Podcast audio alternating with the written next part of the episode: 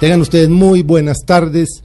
Bienvenidos a Mesa Blue. Saludamos a nuestros cientos, miles de oyentes de Bogotá, Medellín, Cali, Barranquilla, Neiva, Boyacá, Villavicencio, el norte del Valle el sur del eje cafetero, Bucaramanga y todos los que nos oyen a través de sus aplicaciones, en sus teléfonos celulares y en nuestra página bluradio.com. María Juliana.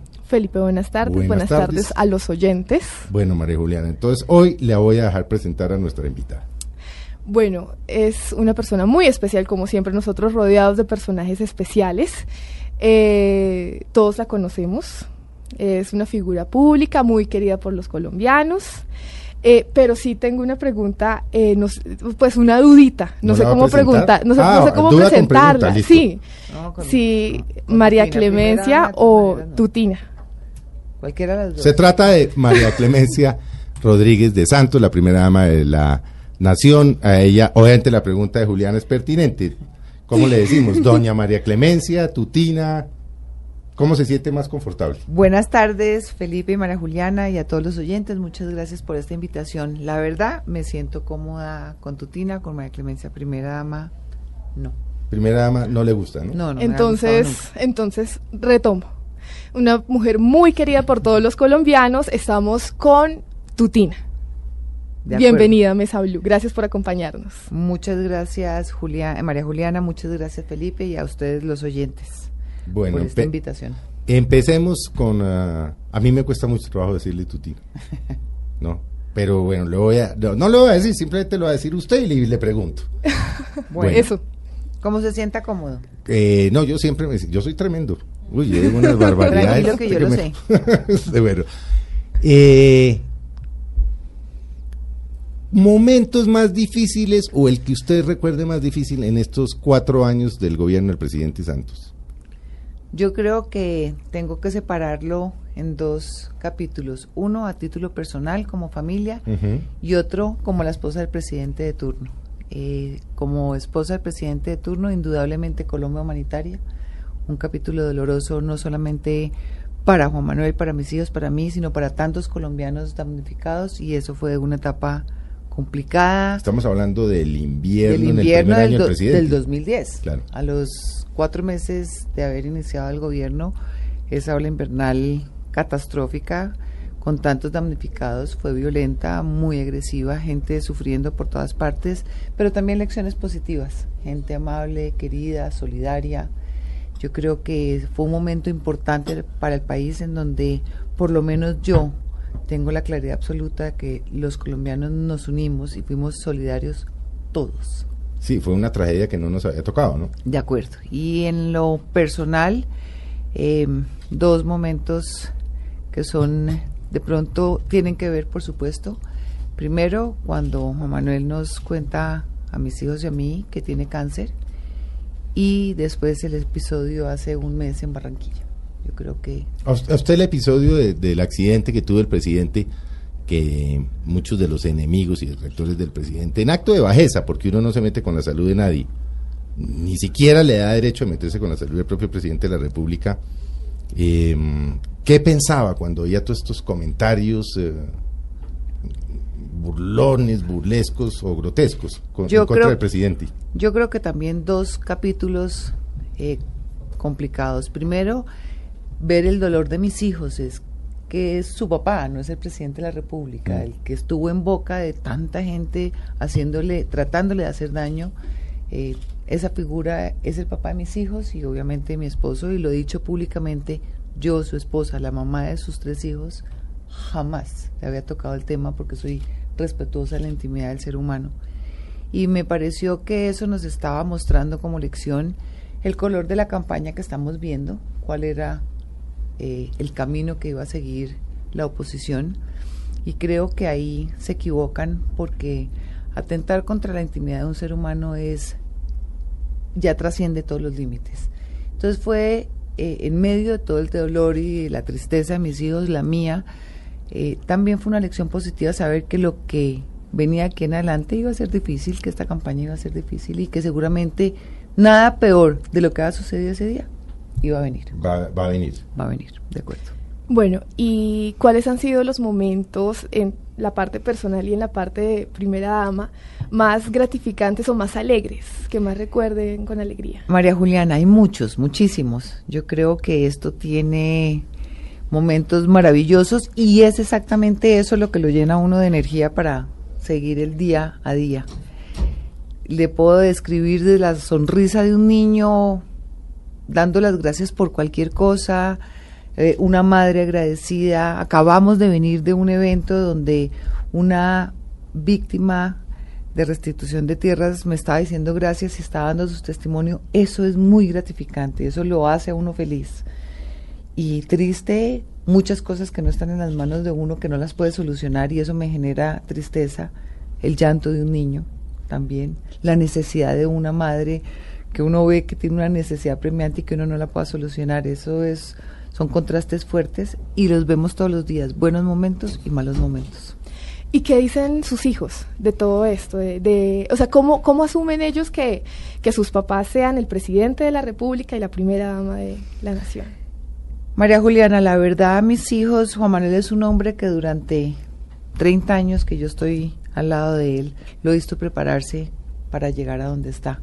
Entonces eso no es una novedad para mis hijos y para mí. Crecimos en ese ambiente, contribuimos, yo creo que mis hijos y yo hemos sido parte de esa obra maestra de Juan Manuel en su vida pública porque así ha sido. Entonces esto es simplemente la culminación de, de un proceso largo que construimos entre todos, apoyando por supuesto a Juan Manuel en todas las cosas. Entonces es bonito, sabemos que es una etapa que comienza, pero es una etapa que se termina. Entonces, eso también nos da la voz de aliento que aquí no nos vamos a quedar por muchos años.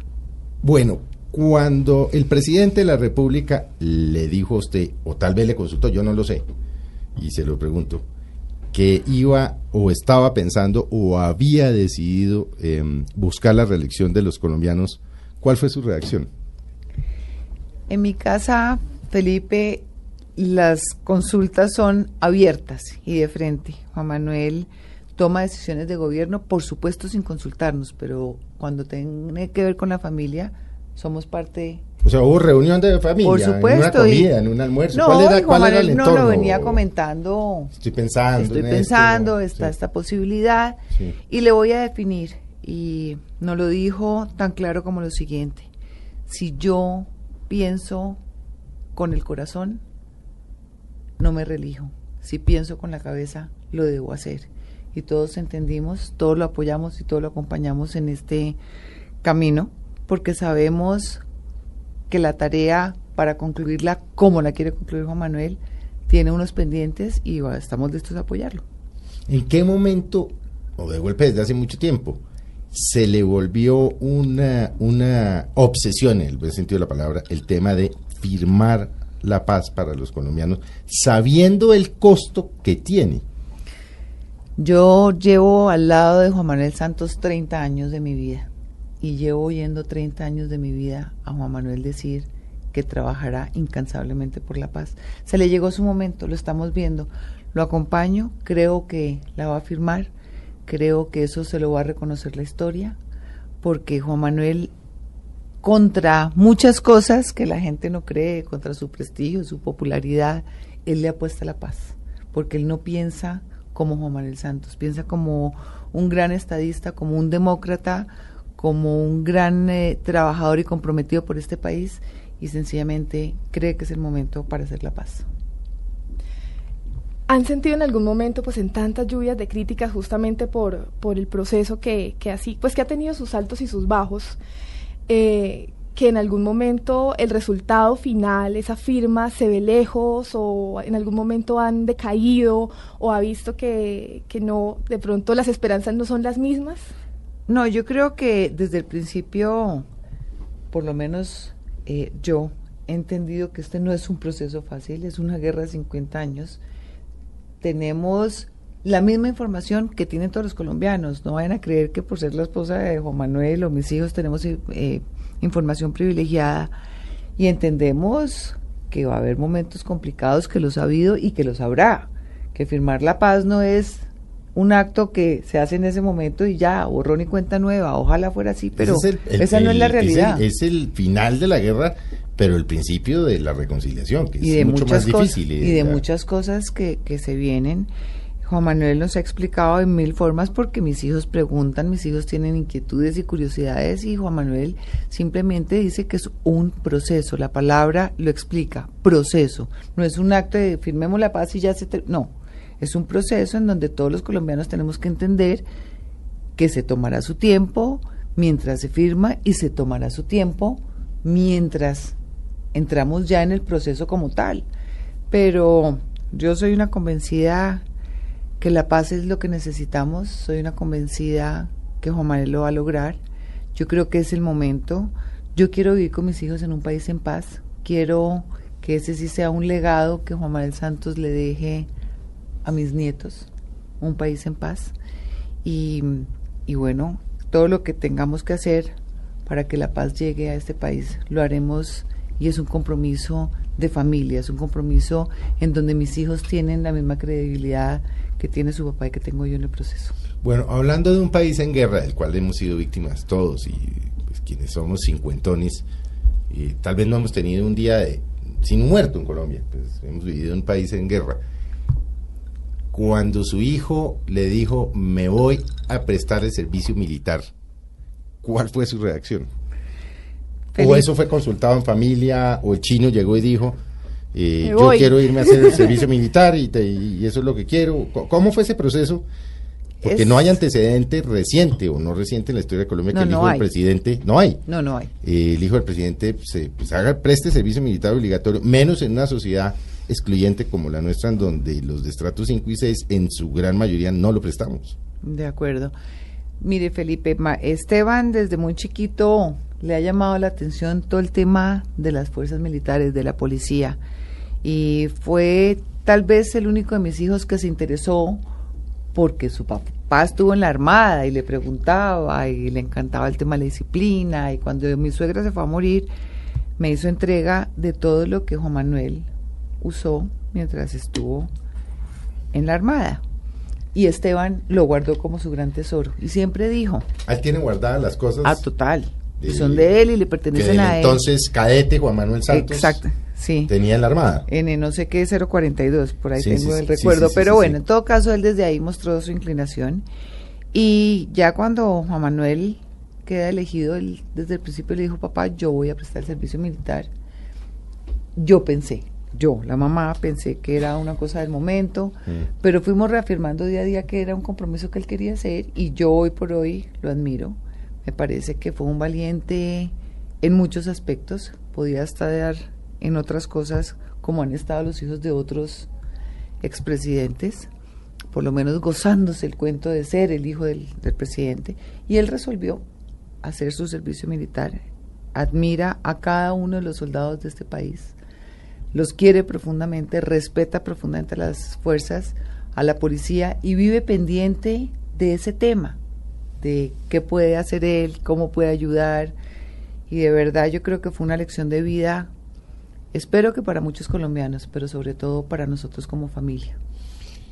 Creo que usted en algún momento, eh, ha tenido momentos difíciles, pero creo que en algún momento, eh, obviamente también en el tono de la oposición, y en las redes sociales decían, ojalá maten al hijo del presidente para que sepa lo que es bueno. Cosas de ese estilo, ¿no? Cierto. Porque la gente coge el, trino y, el Twitter y es a lavarse el hígado de mala manera, muchos de ellos, otros no tanto. No, no, no procesan lo que van a escribir. No procesan lo que escriben y escriben y, y esos, por ejemplo, ese tipo de cosas, ¿cómo la afectan a usted? Usted es muy emotiva, me dicen a mí quienes la conocen, dicen que pues que usted las cosas le, la tocan, la tocan en el alma. Claro que me tocan, yo creo que eso es parte del ser humano.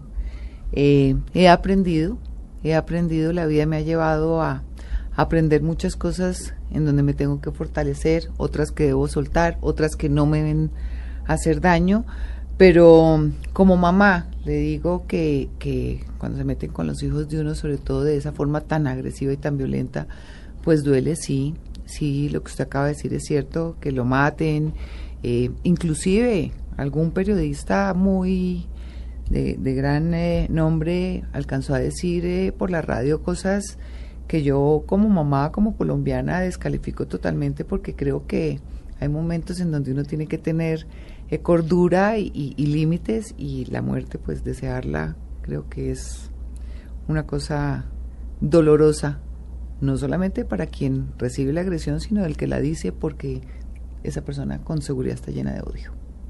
Y saliendo de, bueno, de esas críticas que por supuesto lo invaden a uno seguramente una angustia, en algún momento en este tiempo que, que él estuvo prestando su servicio, sintió como de susto, miedo de que pronto le pasara algo, de que se lastimara. No, María Juliana, la verdad, Esteban fue un bebé frágil.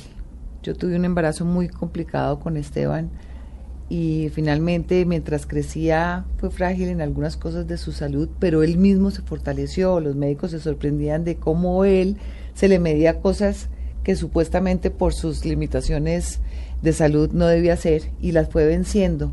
No, yo no le tenía miedo a que le pasara nada, es un niño muy alérgico, o un muchacho, ya cuál niño. Un muchacho muy, 20. 20. 20, sí un muchacho muy alérgico, que a las avispas, que las no sé qué, pero mire, parte de esa vocación que él tenía para hacer ese servicio lo llevó a que venciera todas esas cosas, no le pasó absolutamente nada, bueno, estuvo hospitalizado unos días porque tuvo una infección eh, intestinal como tienen todos los soldados pues por, tomar agua o por lo que, comen y tuvo el mismo tratamiento que cualquier soldado, inclusive le voy a decir una cosa, Felipe, yo no fui a hacerle visita porque Esteban no me lo permitió yo le dije, voy a ir a hacerte visita. Me dijo, no, mamá, yo estoy hospitalizado con muchos soldados que su mamá no pueden venir, entonces no vas a venir. Y se quedó ese tamaño porque entendí y lo respeté profundamente. Bueno, ¿cómo transcurre un día de la familia presidencial? Como el día de cualquiera de los colombianos. sí, pero pues obviamente, pues como estoy con la esposa del presidente, entonces yo quiero saber cómo, cómo transcurre. Igual que ¿A qué hora se levanta el presidente? ¿Qué pide los periódicos? ¿Le suben café? Mire, Juan Manuel se levanta hace ejercicio.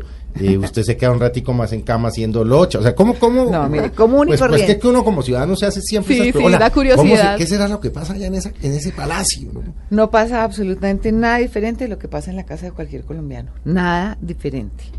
Eh, nos levantamos común y corriente, Juan Manuel madruga mucho porque por disciplina, que es un hombre disciplinado, hace ejercicio todos los días de su vida, por lo menos 45 minutos. O sea, le madruga mucho es el, presidente de la República, está a las 5 ya. 5 y cuarto. Por ahí aleteando. ya aleteando, 5 y cuarto está aleteando. En esa jornada de ejercicio, desafortunadamente yo no lo acompaño, la que lo acompaña es María Antonia, ellos hacen ejercicio juntos. Y después sí, un desayuno rápido, lee periódicos. ¿qué, ¿Qué desayuna el presidente de la República? no, así que lo mismo que todo, porque si yo le digo lo que yo desayuno, usted sale aquí corriendo. No, mire, Juan Manuel le encanta una arepa santanderiana. Una arepita, ah, de la de la sanguileña de la mesa. Le encantan, le encantan las arepitas santanderianas. Coincidimos. Eh, le, eh, metemos mantequillita a la vaina. Por supuesto, mantequilla y unas tajitas de queso delgaditas. Sí. Gran parte de los días come huevos. Le encanta el huevo eh, revuelto con tomate y cebolla. ¿Yema blandita o yema dura? No, yema blandita. Ah, Diferente a mí, que, que como el huevito, pero con la yema dura. Café, chocolate. Café. Café con leche y un juguito de naranja. La fruta no se la come entera, sino en su jugo de naranja. Y ese es el desayuno. Juan Manuel es muy juicioso, solamente respeta sus comidas, no pica entre comidas, entonces se desayuna bien, almuerza bien y come sí mucho más liviano. Ya, la nuestra ya es un sanduchito. Por, supuesto, un cafecito con leche y otra arepa. Sí. Sí, muchas veces eso, una mozzarella con tomate, una cremita de, de cualquier cosa y bueno, come sencillo. Mis hijos todos tienen compromisos de todo tipo, entonces María Antonia se va para su trabajo, Martín en este momento que está nuevamente viviendo con nosotros. Está haciendo, está en la campaña. Está en la campaña, entonces tiene el mismo horario que Juan Manuel porque está al lado de él. Esteban no vive aquí, yo Esteban está estudiando afuera, ¿no? Esteban está estudiando afuera en, en la Universidad de Virginia, ya pronto va a estar aquí para acompañarnos en los últimos días de esta campaña. Y pero es normal. ¿Y usted qué hace para verse también? No lo voy a decir que tan joven porque me pega. Pero, Muchas gracias. Pero, ¿qué hace para verse también? ¿Hace ejercicio? Estar casada con un servidor público, esa es mi cuota. Eso ah, caramba. Eso, o sea, usted se tiene, un, eso tiene un costo, eso tiene un costo. Eso tiene un costo. claro que tiene un costo. Claro que tiene un costo porque la servidora pública no soy yo. Y es él, pero usted es el traga todo. Me trago todo, manejo todo, trato de manejar todo, en muchas cosas me equivoco, en otras acierto, tengo la carga eh, emocional, me preocupa el estado emocional de mis hijos, pero normalmente ellos están fuertes, sólidos, de verdad. A veces uno cree que están preocupados y cuando los, los pregunto veo que están divinamente, entonces me gratifica eso. Me preocupa eh, mi papá y mi mamá, mm. por supuesto, porque ya son personas muy mayores. ¿Los ve frecuentemente? Los veo, claro que los veo, eso es parte de... Ir a verlos. Claro, eso es parte de la esencia que nosotros no hemos cambiado, somos los mismos, mi familia, mis hermanos, mi papá, mi mamá, eh, mis amigos, eso no lo hemos cambiado. Aquí con mi amigo Germán nos vemos eh, eh, frecuentemente. La verdad yo trato de hacer una rutina normal porque, mm. porque esa es la vida. Va, por ejemplo, usted va y hace cotorreo con sus amigas. Y, mercado, y voy a cine. Claro, y voy a cine, sí. Lo único que no he vuelto a hacer, que no he hecho en esto, no, claro que voy al restaurante. Lo único que no he hecho en estos 44 meses de gobierno se va a morir de la risa apenas le diga, es ir a una peluquería. Ah, no, porque eso...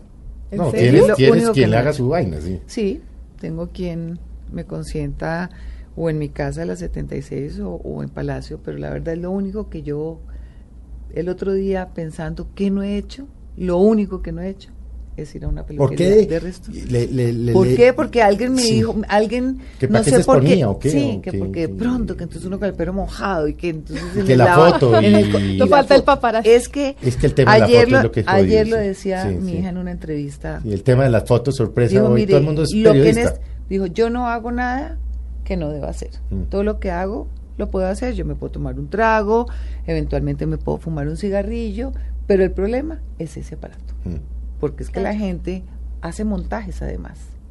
¿sí? No, y Photoshop. Entonces, el Photoshop, entonces el, el, whisky que se está tomando supuestamente, entonces ya no es whisky porque le metió quién sabe qué cosa. Entonces se ha vuelto en un mm. elemento complicado, pero el resto sí, he hecho absolutamente con la normalidad total todo. Le leí, una, le leí una entrevista al presidente de la República hace un par de semanas en la revista Boca, se me llamó mucho la atención.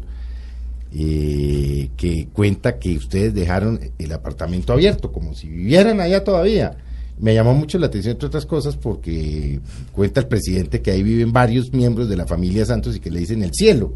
Y él habla del edificio como el cielo. Tal cual, así es. Eh, ¿Por qué decidieron? Porque eso es muy inusual, que los, los presidentes de la República dejen abiertas sus casas privadas. Mire, Felipe, yo creo que ahí esa decisión, Juan Manuel, de verdad me dio gusto a mí porque la que le pidió el favor fui yo. Déjeme mi, Yo le dije, cuando ya Juan Manuel llega a la presidencia esa angustia de uno irse a vivir a un sitio que como también dijo ayer María Antonia en una entrevista, es un hotel, mm. un hotel en donde uno está de paso, pues lo de uno está ahí. Y mm. yo le dije, Juan Manuel, dejemos el apartamento y no nos hemos arrepentido un instante. Anoche dormí ahí.